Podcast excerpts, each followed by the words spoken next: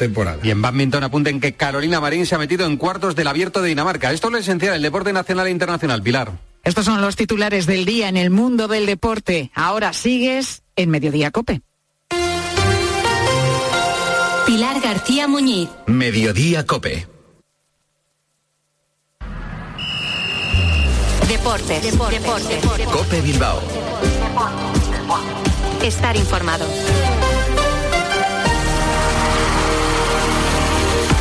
Hola, ¿qué tal? La Racha León, muy buenas. 15 horas, 25 minutos. Álvaro Rubio les saluda en nombre de toda la redacción de la parte técnica y les da la bienvenida. Este ratito de radio deportiva que les ofrece la cadena Copen un miércoles 17 de octubre que viene marcado por el sorteo de la Copa del Rey, por el sorteo del torneo del CAO. Y ahí ha estado el Athletic, y ahí ha estado el Baracaldo, y ahí ha estado el Sestao River, y ha estado el Guernica, pero no, no ha estado la Morevieta, porque está exento en esta eliminatoria por ser el campeón campeonísimo de la primera federación no solo de su grupo, sino después de la final que jugó frente al Racing de Ferrol. Así que la Morevieta entrará en liza en la próxima jornada. Hablaremos del Athletic, sí, pero antes nos vamos a dar un viaje. Prepárate para el mejor fin de año de tu vida. Vuelo directo desde Vitoria a la espectacular Isla de Sal, Cabo Verde. Playas impresionantes, clima perfecto y cultura vibrante. Salida el 27 de diciembre. Siete noches desde 1.508 euros. Reserva en tu agencia de viajes. Sol Tour. Viajamos contigo. Y esto porque nos vamos a ir hasta la provincia de Barcelona, concretamente hasta Rubí. El viaje porque nos vamos a ir Baracaldo, Málaga. Vaya puente aéreo, ¿eh? Este otro también es guapísimo. Es Estado Segovia, porque el Sestao River jugará frente a la gimnástica segoviana, por no hablar de este que a mí me gusta mucho porque es a mi ciudad. Vamos a hacer un Guernica Salamanca, porque Unionistas jugará frente a Guernica. Así que como el puente aéreo va por puntos, por pases y por horas, hay que arrancar con el primer vuelo, que es el del Atlético. Puertas y persianas Suachu. En Recalde les ofrece la actualidad del Athletic. Es la Unión Esportiva Rubí. Es un club centenario en la provincia de Barcelona. Es una localidad que yo pensaba que era un pueblito, pero nada de eso. Cuando ves son más de 80.000 habitantes, cerquita de Barcelona. Pero lo vamos a ir analizando. Si todo va bien, vamos a hablar con el entrenador del equipo catalán. Vamos a hablar con el teniente alcalde de Deportes y Obra Pública. Vamos a saber cómo ha caído la noticia dentro del vestuario. Y eso nos lo cuenta Ernesto Valverde. Nos enfrentamos a un, nos vamos a enfrentar a un club histórico en Cataluña, eh, con más de 100 años de historia, con el máximo respeto y, valorando al, al rival y estamos encantados además de poder jugar contra ellos. Un equipo de regional preferente que ha llegado a esta eliminatoria en la tanda de penaltis en el anterior partido y que el premio es recibir al que segundo tiene más copas, más títulos del torneo del CAO. Además, el Athletic se ha ejercitado esta mañana y lo ha hecho en Lezama y lo ha hecho con Nico Williams y con Mikel Vesga al margen. Veremos a ver si llegan para Barcelona. El que parece que sí va a llegar es Galarreta. El que no, de ninguna manera, porque mañana va a pasar por el quirófano, es Geray Álvarez. Así que la parcela del Athletic está presentada. Nos quedan todas las demás. Puertas y persianas Suachu. Puertas de garaje de comunidades, puertas industriales y persianas metálicas para locales comerciales. Estamos en Carretera de Rasquitu, en Recalde. Más información en puertasgarajebilbao.es. Llámenos al 944 65 39 62. Puertas Suachu. Mamá, no sé si comprarme un lavavajillas que dure mucho o uno que dure poco. Yo que te he dicho siempre, el lavavajillas que dure. Cuando descubres que están diseñados para durar 20 años. Miele, claro. Cómpralo ahora en distribuidores oficiales, tiendas Miele y web. Prepárate para el mejor fin de año de tu vida. Vuelo directo desde Vitoria a la espectacular Isla de Sal, Cabo Verde. Playas impresionantes, clima perfecto y cultura vibrante. Salida el 27 de diciembre. Siete noches desde 1.508 euros. Reserva en tu agencia de viajes. Sol Tour. Viajamos contigo. Ven, es el puente aéreo. Hemos hecho el de Bilbao-Barcelona, pues ahora ya les cuento que va a ser un Baracaldo-Málaga, que va a ser un Gimnástica Segoviana en la Albuera frente al Sestao River y en Urbieta un Guernica Unionistas. Los otros equipos, ya saben, el Amorebieta exento, así que hoy va a ser un programa dedicado única y exclusivamente al torneo del CAO, a la Copa del Rey y por supuesto a la actualidad del Atlético que les contamos desde ya, 95.1. Dale, Joseba.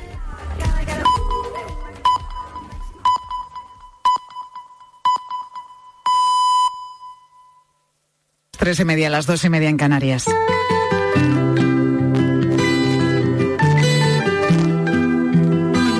Pilar García Muñiz. Mediodía Cope. Estar informado. No hay camino de Santiago igual. Cada peregrino lo vive de una manera diferente, de una manera única. Para Aroa, que acaba de hacerlo, dice que le ha hecho sentirse persona.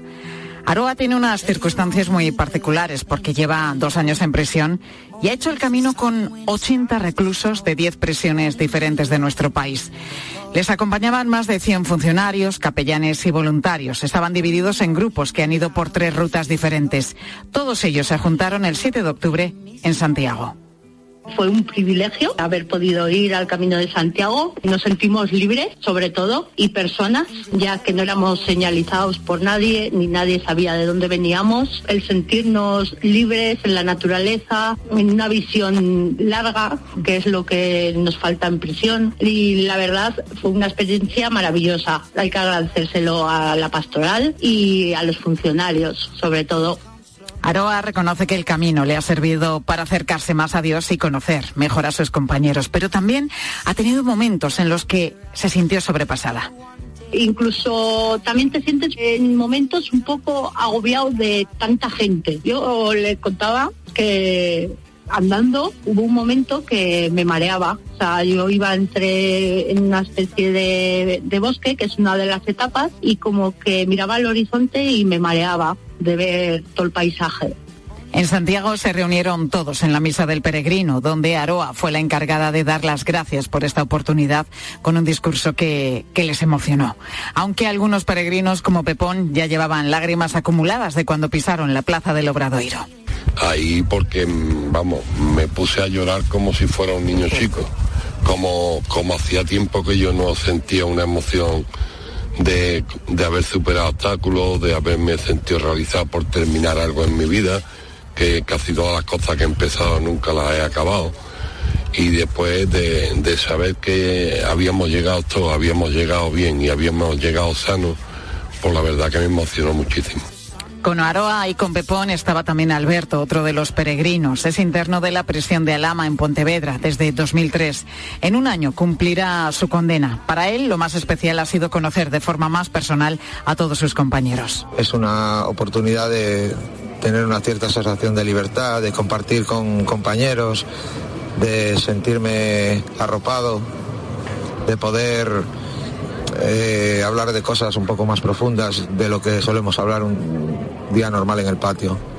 Y junto a todos ellos, los voluntarios como Yolanda, que dice que lo bonito del camino es que hace a todos iguales. Es una experiencia donde me pude sentir acompañada, donde pude sentir que acompañaba y de un grupo de personas, tanto trabajadores del centro penitenciario como compañeros y compañeras de la pastoral y por supuesto de internos e internas del centro. Éramos un grupo donde no se distinguía quién era funcionario, quién era voluntario, quién era interno e internos. Te preocupas unos por otros, nos escuchamos unos a otros, nos apoyamos, nos solidarizamos, es hacer camino en familia. La mayoría de los presos están en régimen de segundo grado. Algunos están a punto de cumplir condena y salir de la cárcel. Les quede mucho poco. Esta peregrinación ya les ha anticipado la libertad que les espera.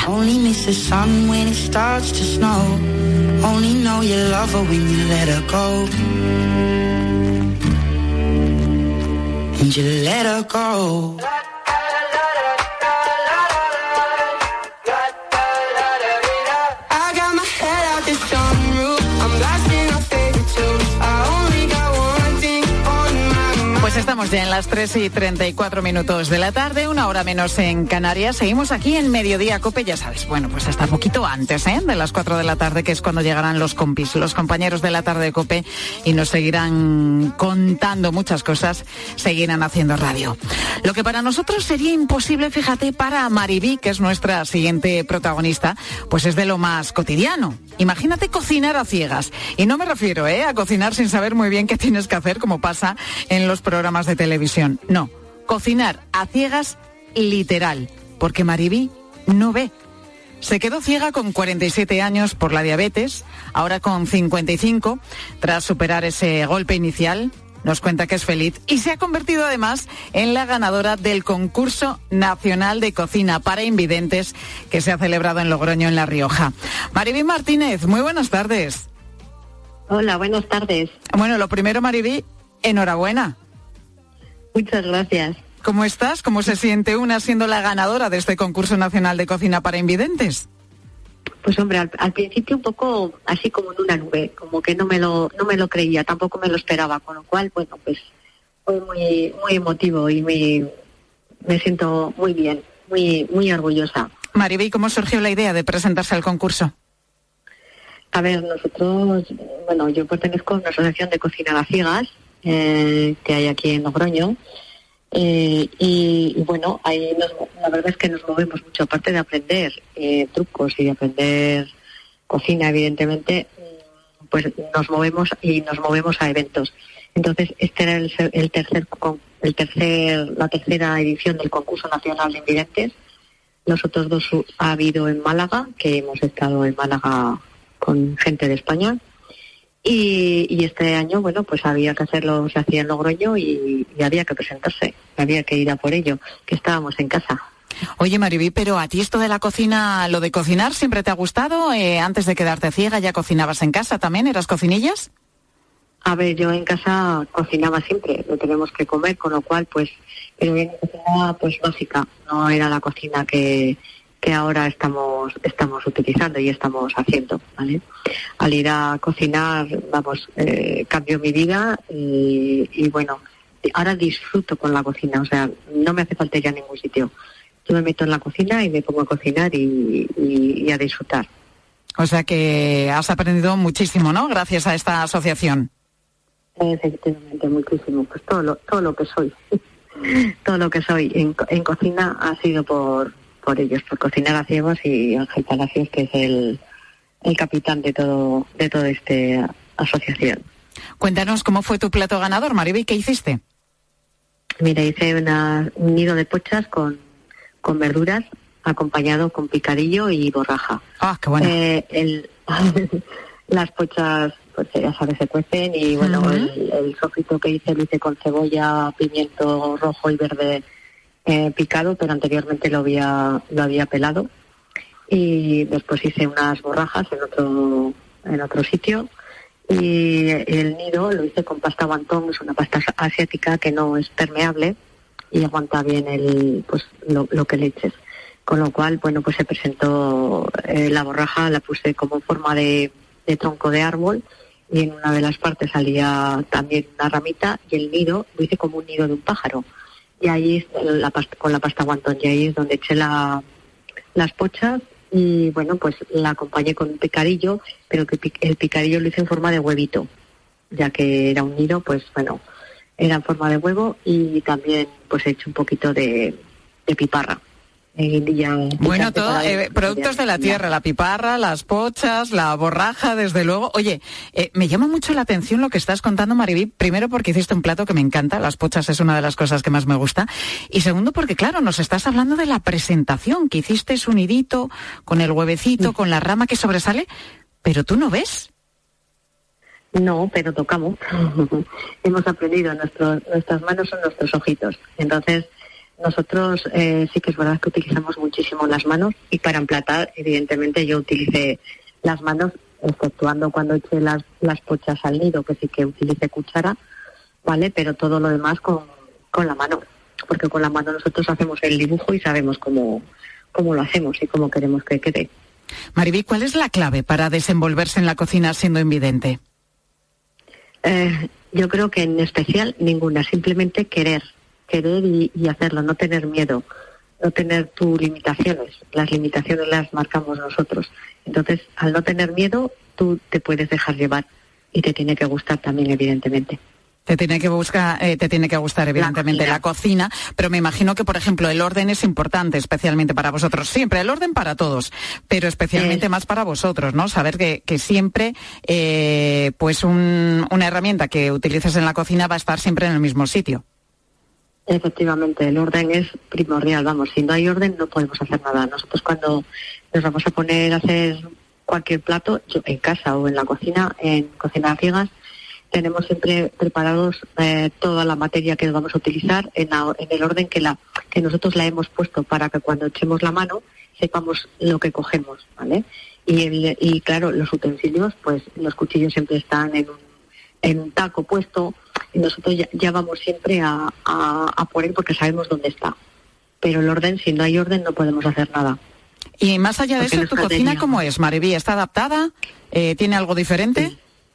Sí. está adaptada. Es un prototipo eh, de Grupo Mondragón que, bueno, hubo un acercamiento, dijeron que querían, que estaban intentando hacer una cocina para, para invidentes y para gente también no invidentes, pero que tengan dificultad para poder utilizarla. Y entonces se pusieron a trabajar con nosotros, con Cocina las Ciegas, estuvieron haciendo el prototipo y ahora tenemos uno, yo tengo uno en casa, hay otros compañeros que tienen y es una pasada. Nos vamos. Yo fui a, porque se me rompió, fui a, pues, a comprarla a un comercio y no había, no había adaptada. Dije, no voy a poder cocinar. Entonces esta eh, es, una inducción, es digital, la puedes utilizar cualquier persona y, yo la puedo utilizar a través de una app del teléfono y también a través de la Alexa que está vinculada. O sea, la placa, la placa de inducción la puedes eh, utilizar con Alexa. O sea, tú dices, Alexa, enciende el fuego 10 minutos. Eso es, pues más o menos, sí. Le dices, Alexa, dile a mi cocina que ponga el foco izquierdo al 7.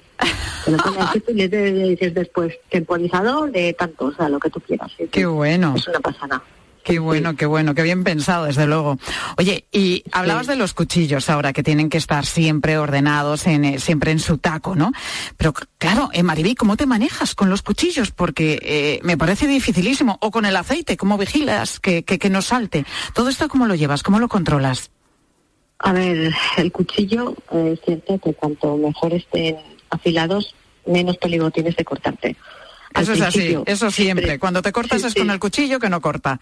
El que va mal, que fuerzas un poco más la máquina, te llevas un dedo por delante. Eh, eso es, entonces al principio vamos un poco más lentos, pero después ya con la práctica cogemos, y además cogemos rapidez y utilizamos entre cuchillos normalmente grandes. No por qué, pero todos los, y no nos, no nos cortamos, ¿eh? Pero alguna vez sí que puede haber algún accidente, pero vamos, de normal es que no nos cortemos. No sé, porque ahí queda el aceite pues el aceite, cuando tú le echas a una sartén o a un cazo, eh, lo tocamos con la mano, tocas, tocas la cazuela a ver si, si vibra, por ejemplo. Cuando vibra, sabes cómo, cómo va el aceite.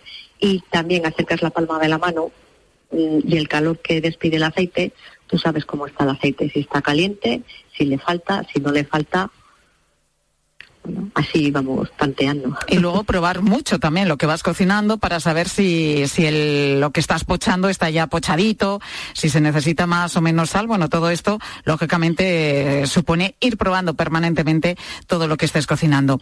Me imagino además, Mariví, que, que se te han agudizado otros sentidos, ¿no? Como el del gusto. El del gusto y el del olfato, porque tú cuando estás eh, cocinando y estás haciendo un sofrito o alguna cosa, huele. Entonces llega un momento en que sabes distinguir cuando está hecho o cuando le falta. A ver, no es exacto, pero sí que puedes decir, bueno, esto ya le falta poco, ya lo puedo quitar. Con el, y el gusto también. Mariví, yo no sé si te has planteado presentarte a otro concurso, incluso a estos programas de televisión en los que se cocina. No, no, no, no. Esto es algo, algo, a ver, algo de casa la verdad es que eh, disfrutas, sobre todo eh, en el concurso, eh, no es es no solo participar, sino el, disfrutar con la gente, el compartir en los fogones dentro de el, ambiente que hay, la gente que conoces, el buen rollo que hay en todos, la, la no competencia, que yo creo que eso es lo importante, no hay competencia. Entonces, puedes disfrutar de lo que estás haciendo y lo que estás cocinando. Oye, ¿y cuál es ese plato, Mariví, que se te resiste todavía? Que dices, ay, lo tengo que practicar más veces, lo tengo que hacer más veces? Pues eh, los garbanzos. ¿Ah, no sí? Es que no haga garbanzos, no es que no haga garbanzos. Pero mi suegra los hace muy bien y los hace siempre con liquidito muy gordito y a mí no me sale liquidito gordito. Siempre digo que, o sea, yo hago garbanzos, están muy buenos, pero ese, ese, ese, eso que sale caldo espeso no me sale. Bueno, pues a practicar un poco los garbanzos, porque ya ves cómo te han salido las pochas perfectas. De hecho, pues ganaste ese concurso nacional de cocina para invidentes con ese plato de pochas, ese nido de pochas con verduras que seguramente estaba delicioso. Mariví, que sigas cocinando, que sigas disfrutando entre fogones. Gracias por atendernos, por estar con nosotros hoy en Mediodía Cope. Vale, muchas gracias. Un placer, Mariví.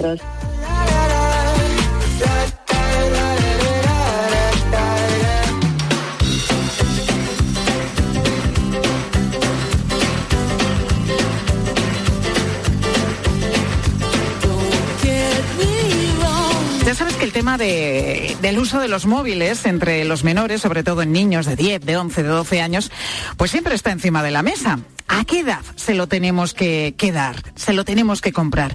¿Y qué uso además hacen de él? Pues son algunas de las cuestiones que preocupan a todas las familias, además de los problemas que se están detectando en las aulas precisamente por la presencia de los móviles. Todo esto ha llevado al Instituto de Educación Secundaria Reyes Católicos de Gea de los Caballeros en Aragón a hacer un referéndum entre las familias que han votado a favor de prohibir los teléfonos móviles en el centro escolar. Pachi Badía es el director de este instituto. Pachi, muy buenas tardes. Hola, muy buenas tardes. Bueno, de hecho, Pachi, creo que nos estás atendiendo desde el teléfono fijo porque los móviles ya los tenéis prohibidos, no solamente para los Claro, alumnos, claro. también para todos, Claro, para los profesores y el resto del personal del centro. De- estoy atendiendo desde el teléfono fijo, como no puede ser de otra manera. Desde el miércoles pasado, el Reyes Católicos ha pasado a ser un espacio libre de móviles, lo que quiere decir que no solamente el alumnado, sino el profesorado, pero también el personal de servicios, de conserjes, personal de limpieza, incluso las familias cuando accedan al centro eh, en horario lectivo no pueden, no podrán utilizar el móvil. Eso es el significado de espacio libre de móviles. Pachi, ¿por qué planteasteis este referéndum, esta consulta a los padres?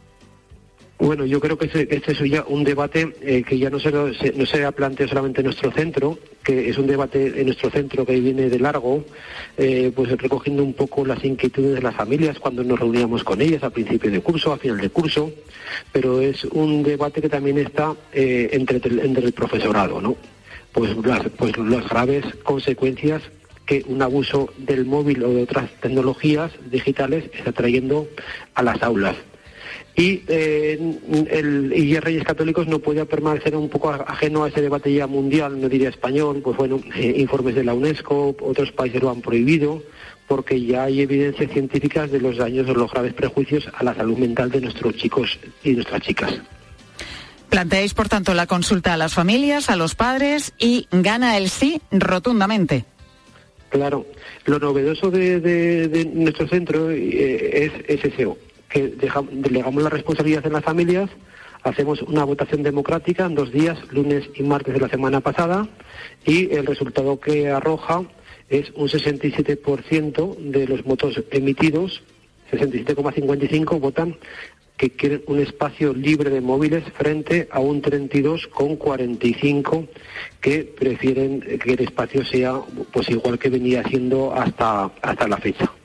Pachi, ¿qué tal se lo han tomado los chavales, los alumnos? Pues estoy gratamente sorprendido y lo digo con el corazón y, y muy sinceramente. Llevamos pocos días porque ha habido un puente entre medio, pero eh, a lo mejor los oyentes son un poco reacios a creérselo, pero se lo puedo asegurar y garantizar. No he visto ningún móvil eh, por el centro, ni en, eh, ni en los recreos, no sé si algunos habrán podido esconder en el baño, no lo sé. Eh, estamos haciendo también una campaña de concienciación de lo que significa todo esto y por qué se ha tomado para que los cuando los- a los chavales jóvenes y a los niños les explica las cosas y los graves problemas que tienen de salud mental, pues lo, lo llegan a entender. Pero yo pensaba que iba a haber un espacio ahí, ahí de intermedio, a ver lo que, a ver lo que pasaba y algún otro ahí, etcétera. Pero gratamente estoy muy sorprendido. Y si ahora pilláis a alguno de los alumnos, a alguno de los chavales eh, utilizando el móvil, ¿qué pasa? Pues eh, eh, sigue vigente la norma anterior a la votación, que, eh, que lo que hacíamos eh, era, se le requisa el móvil, se llamaba a las familias a las- y a las dos y media o a las tres y media venían, cuando acababa el horario lectivo, y venían y se le ponía pues algún tipo de sanción, pues una, algún, pues si tienen que hacer, quedarse una séptima hora, una hora más en el centro, servicios a la comunidad en el centro, pues a partir del 1 de noviembre, cuando ya, ya hemos cambiado el reglamento de régimen interno, el que rige el funcionamiento del centro, porque es, es una medida que tiene que cambiar, pues se, eh, significará que si se sorprende alguien con el móvil, pues eh, te lo digo coloquialmente, pues será un día de expulsión a, a casa, es decir, una suspensión del derecho a recibir educación durante un día dicho de otra manera. Bueno, pues esperemos que no tengáis que recurrir a esta medida. Por lo que nos dices, lleváis muy poquitos días, es verdad, pero el balance está siendo positivo. Los chavales han adoptado, han incorporado perfectamente y han asimilado perfectamente esta norma. Y bueno, no están haciendo uso de sus teléfonos móviles, que es en realmente de lo que se trata. Sí, rápidamente, Pachi. Y yo creo que toda la comunidad educativa, y creo que incluso lo están llamando de otros institutos, eh, pues un poco para ver que los pasos que hemos que hemos que hemos seguido porque quieren imitar quieren imitar un poco eh, pues somos un poco pioneros pero pioneros sobre todo en el tema de eh, la votación democrática que me parece muy interesante Pues igual habéis abierto un camino que siguen ahora en otros centros escolares. Pache Badía, director del Instituto Reyes Católicos de Egea de los Caballeros, Instituto Libre de Móviles. Gracias por atendernos, Pachi. Muchísimas gracias a todos ustedes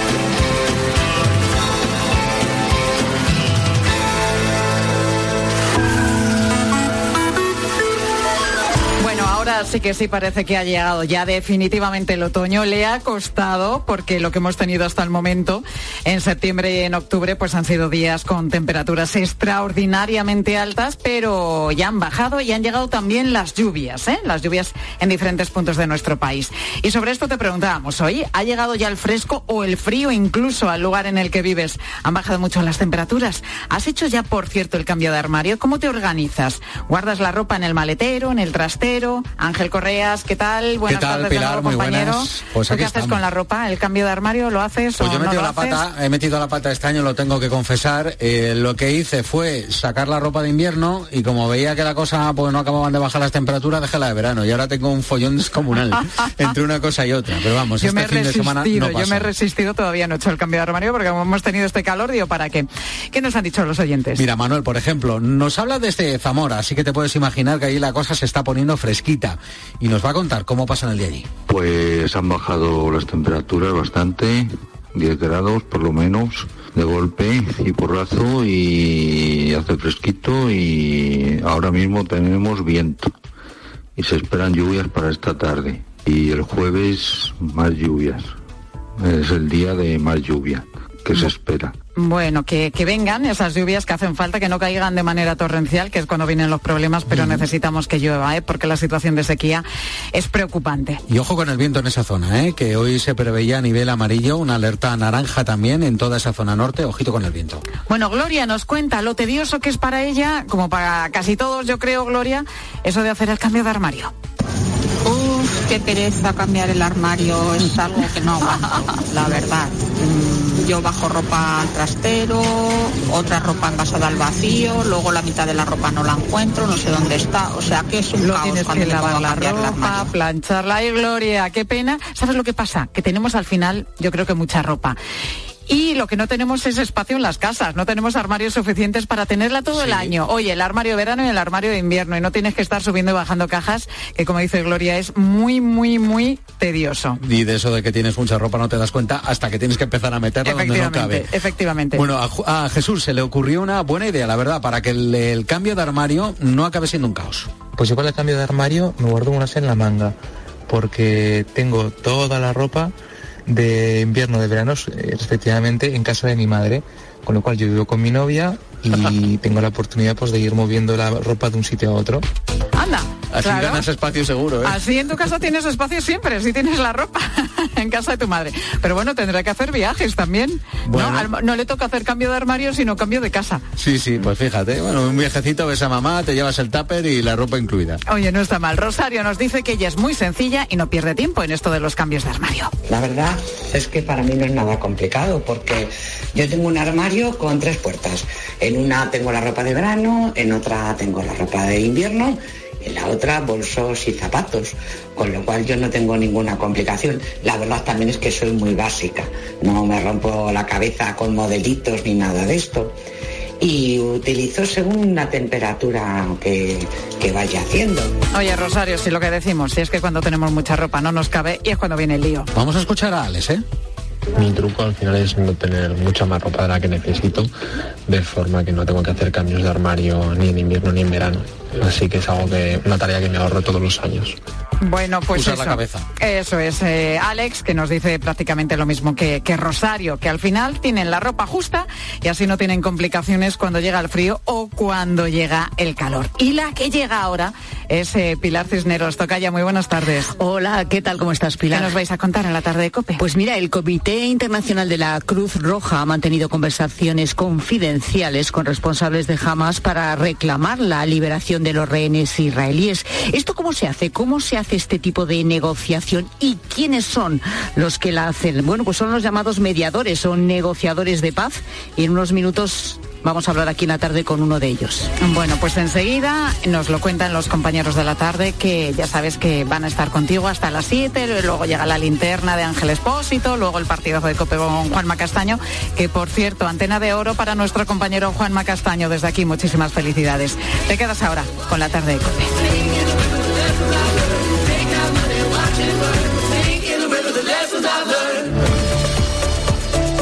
Pilar García Muñiz. Mediodía Cope. Estar informado.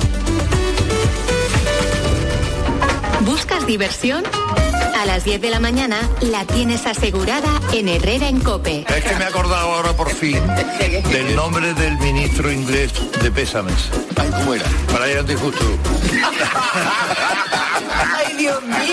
El ministro inglés de chistes. Arnold Gracia. Escucha Herrera en Cope. De lunes a viernes de 6 a 1 del mediodía. Ojo al vatio. ¿Sabías que dejar la tele de fondo puede aumentar tu factura hasta un 30% cada mes? Así que si no la vas a ver, quizás es mejor seguir escuchando la radio.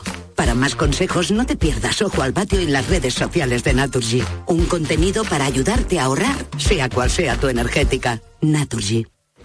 ¿Qué tal, Susana? ¿Estás bien? Mi madre, que vive sola y se ha vuelto a caer. ¿Por qué no le pones la alarma de Securitas Direct? Aparte de estar protegida en casa, tiene un botón SOS para avisar emergencias. Así te quedarás mucho más tranquila. Protege tu hogar frente a robos y ocupaciones con la alarma de Securitas Direct. Llama ahora al 900-666-777. Elegir Grana Padano es abrazar los valores italianos que lo hacen único. En el sabor de Grana Padano se encuentra el sabor de Italia, la emoción de compartir un sabor que enamora al mundo entero. Grana Padano, un sentimiento italiano. Hay gestos sencillos que pueden cambiar vidas. Incluir a Save the Children en tu testamento es uno de ellos. Este gesto solidario se transformará en educación, medicinas y ayuda humanitaria para la infancia que más lo necesita. Infórmate sin compromiso en savethechildren.es o llamando al 937 37 15. Testamento solidario Save the Children. Las vidas que te quedan por vivir. Elige tu Cope Bilbao. 97.8 y Cope Más 95.1 FM. Jamonería y restaurante Ver en Bilbao. Los mejores jamones, embutidos y carnes procedentes de cerdos de raza 100% ibérica. Nuestros productos ibéricos recién elaborados, listos para llevar y degustar en tu casa. Y en nuestro restaurante encontrarás la mayor variedad de carnes de cerdo 100% ibérico, elaboradas en nuestra exclusiva parrilla de leña. Ver Bilbao, tu jamonería y restaurante. El Marqués del Puerto 11.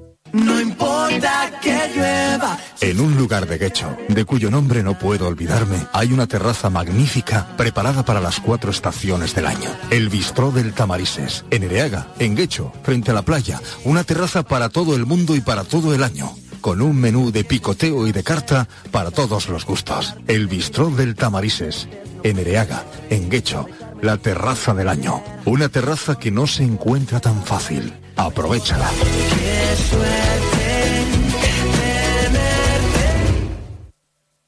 Pues nos llevamos este lavavajillas, que es el que más dura, ¿no? No sé, vamos a pensarlo un poco que acabamos de llegar. ¿Pensar el qué? Cuando descubres que están diseñados para durar 20 años, lavavajillas Miele, claro. Cómpralo ahora en distribuidores oficiales, tiendas Miele y web. Prepárate para el mejor fin de año de tu vida. Vuelo directo desde Vitoria a la espectacular Isla de Sal, Cabo Verde. Playas impresionantes, clima perfecto y cultura vibrante. Salida el 27 de diciembre. Siete noches desde 1.508 euros. Reserva en tu agencia de viajes. Sol Tour. Viajamos contigo.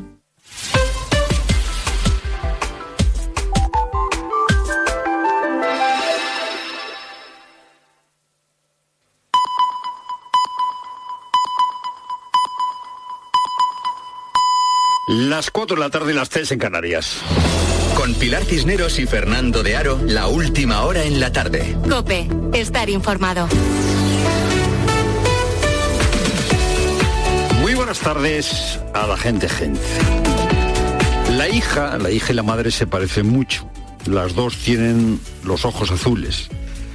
La madre de Mia Shem ha pedido hace unas horas que liberen a su hija. She looks very terrified. She looks like she's in big Parece estar aterrada, con mucho dolor. Puedo ver que dice lo que le han dicho que diga, pero veo que está estable y que necesita atención médica. I can see she needs medical care. Esa es la reacción de la madre de Mia Shem a un vídeo en el que aparece Mia, un vídeo difundido por Hamas y en el que se ve a Mia pues herida. Jamás eh, da un paso más en su abominable chantaje con los secuestrados. Hola, me llamo Mia Hashem. Tengo 21 años y soy de Shoham. Ahora mismo estoy en Gaza. Al asesinato, al asesinato de civiles, a sangre fría, quemarropa, jamás añade el insoportable dolor que provoca en padres y madres israelíes que tienen a sus hijos secuestrados y que ven cómo jamás utiliza la vida de sus hijos como moneda de cambio. Eso en Israel. Mientras en Gaza, padres y madres israelíes viven la mm, desesperación de tener a sus hijos heridos, muertos, de no poder darles de comer ni de beber. Israel ha racionado el agua de manera que solo está llegando a la franja de Gaza el 40% del agua que habitualmente consumían sus habitantes. Aquí en COPE hemos hablado con Raquel Martín de la Agencia de los Refugiados eh, Palestinos de Naciones Unidas y nos ha hablado de racionamiento. Hemos tenido que decidir una medida drástica de solamente repartir un litro de agua por persona al día como máximo. Igualmente hemos hecho un cálculo estricto de las calorías que necesita una persona para poder sobrevivir y solamente vamos a poder eh, distribuir esta cantidad para poder estirar al máximo lo poco que nos queda. Eh, Lo que estamos viviendo estos días, desgraciadamente, no es nuevo.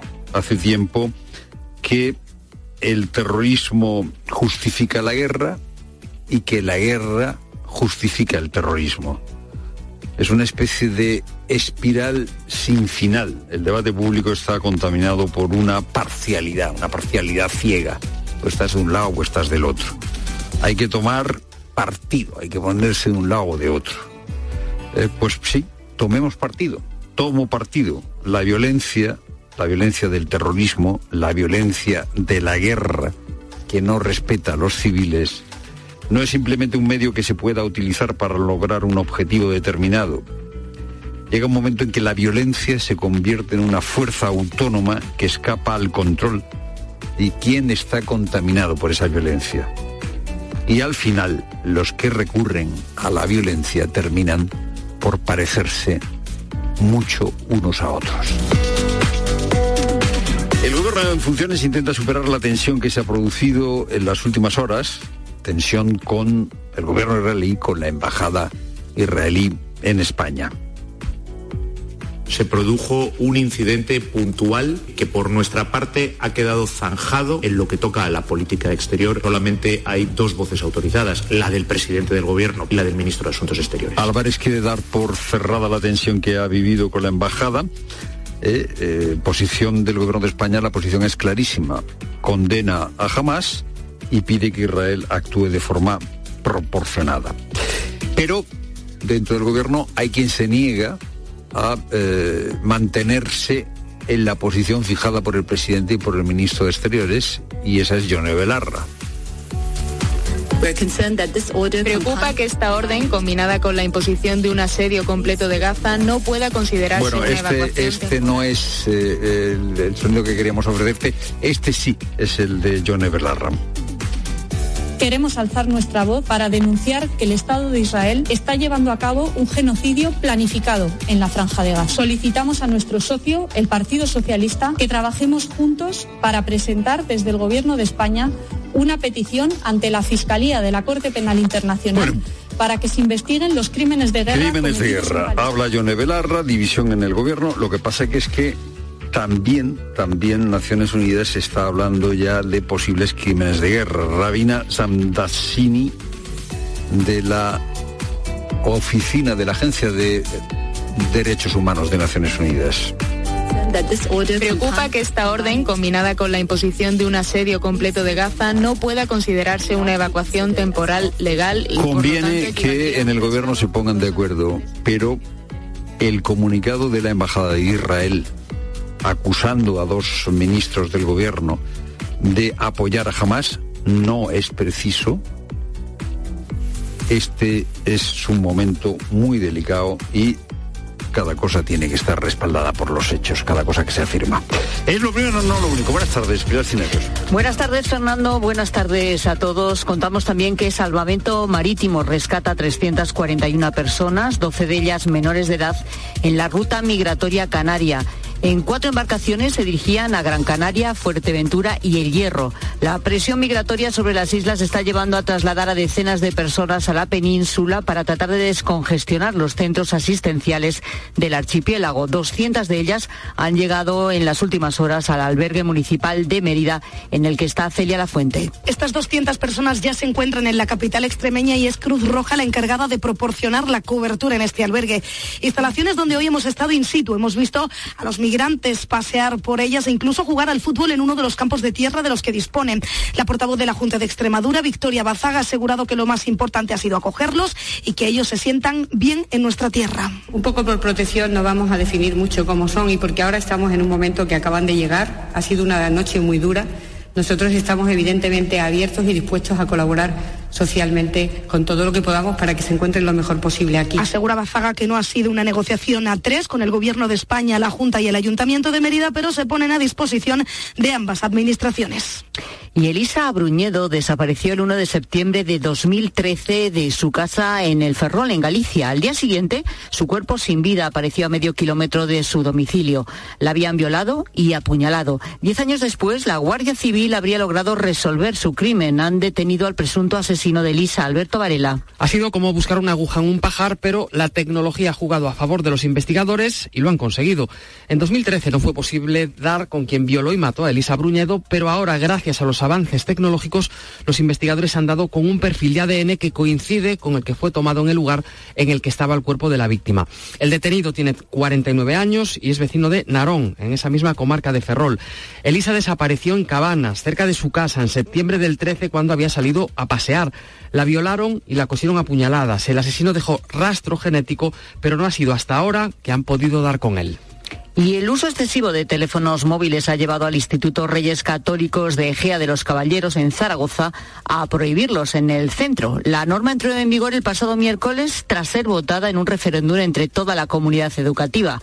Ni alumnos, ni profesores, ni padres pueden utilizarlos. Nos lo ha explicado, nos ha explicado esta medida en Mediodía Cope el director del Instituto Pachi Abadía y nos ha atendido claro a través del teléfono fijo. Llevamos pocos días porque ha habido un puente entre medio pero eh, no he visto ningún móvil eh, por el centro, ni en, eh, ni en, los recreos, no sé si algunos habrán podido esconder en el baño, no lo sé.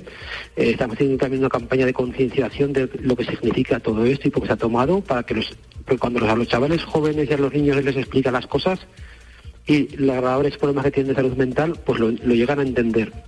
Y el sorteo de la Copa del Rey reparte alegría entre el fútbol modesto. Luis Munilla. Se ha sorteado la primera ronda de la Copa del Rey ya con los equipos de primera, salvo Real Madrid, Barcelona, Atlético de Madrid y Osasuna, que juegan la Supercopa. Diez equipos de categoría regional han tenido la fortuna de emparejarse con equipos de primera división, como por ejemplo el Club Deportivo Hernán Cortés de Badajoz, que ha recibido así el cruce con el Real Betis. Los azules se enfrentarán al Real Betis Balompié.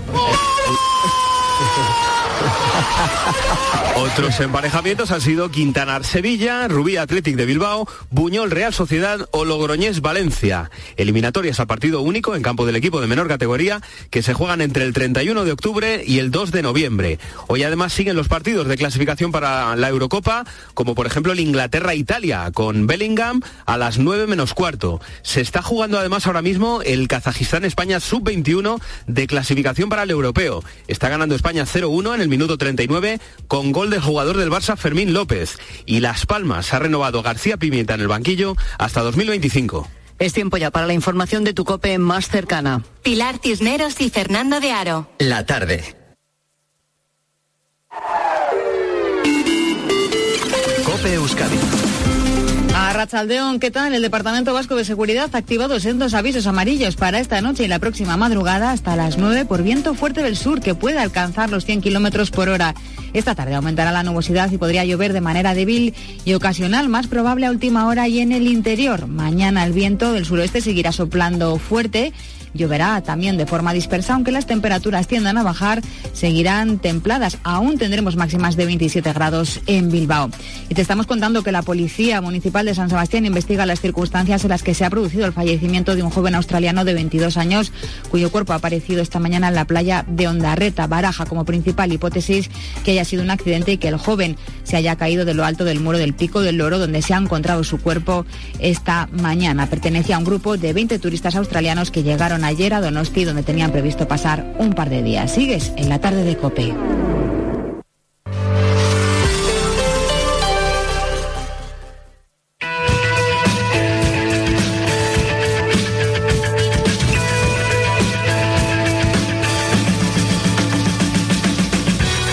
Las 4 y 11 minutos, hora menos en Canarias. Estamos a martes 17 de octubre. ¿Alguna vez te has preguntado quién negocia la paz en tiempos de guerra? Aunque te cueste creerlo, en estos momentos hay 58 guerras activas en el mundo. La más antigua es también la más nueva, de la que llevamos pendientes 11 días. Es la guerra entre Israel y Palestina, una guerra intermitente desde 1948.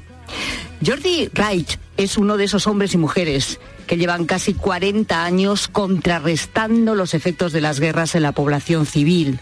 Ha trabajado en guerras abiertas y ha mediado en procesos de paz, ha gestionado epidemias, coordinado la respuesta internacional a terremotos, hambrunas. Este barcelonés del 63 vive desde los 23 años en lugares en conflicto. Ahora lo encontramos en México. Jordi Reich, ¿qué tal? Buenas tardes. Hola, perdón, buenas tardes, buenos días desde acá. Buenos días para ti. Israel y Palestina, dos eh, países que conoces tú muy bien porque estuviste entre los años 2004 y 2006. Tú defines este conflicto como una olla a presión, que antes o después tenía eh, que salir esa presión por algún lado. Eh, cuéntanos, bueno, ¿cuál fue tu trabajo allí esos dos años? Sí, bueno, como bien, bien comentabas en la introducción, es, es un conflicto muy, muy antiguo, prácticamente llevan 75 años eh, de tensiones y es esa, esa olla presión que, en la que se va acumulando poco a poco en ciertos periodos de estabilidad y luego estalla. Eh, ahora, como comentabas muy bien, pues estamos eh, en, esa fase, en un estallido particularmente duro para todas las partes. Y eh, mi trabajo en ese momento tiempo consistía en, precisamente pues gestionar las operaciones eh, perdón, las operaciones humanitarias, evidentemente, en, en, medio de ese conflicto. Es decir, un poco lo que ahora, lo que ahora mismo vemos en las noticias que se está debatiendo, cómo conseguir el acceso de la ayuda humanitaria a los territorios ocupados o a las víctimas que estaban desplazadas, cómo conseguir que las ambulancias atraviesen los controles para llegar a los hospitales, cómo conseguir que las personas que necesitan desplazarse a su trabajo a, través de un puesto militar o a través de una zona controlada eh, puedan hacerlo. Y luego, evidentemente, gestionar eh, o intentar limitar en la medida de lo posible el impacto del conflicto cuando, cuando estalla, como es el caso ahora, para que se cumpla el derecho internacional humanitario eh, que establece normas muy claras sobre quién está protegido y quién es objetivo legítimo en este caso. ¿Con quién tuviste que negociar tú en aquellos años? pues eh, con tanto con grupos militantes palestinos como con la autoridad palestina, como con las fuerzas de defensa israelíes, el Ministerio de Defensa. En general siempre negociamos tanto con, políticos como con grupos armados, como con sociedad civil eh, también, o sea, con todas pues, las personas refugiadas o sus representantes, municipalidades, un poco con todos los actores sin distinción eh, que forman parte de ese o de cualquier otro conflicto.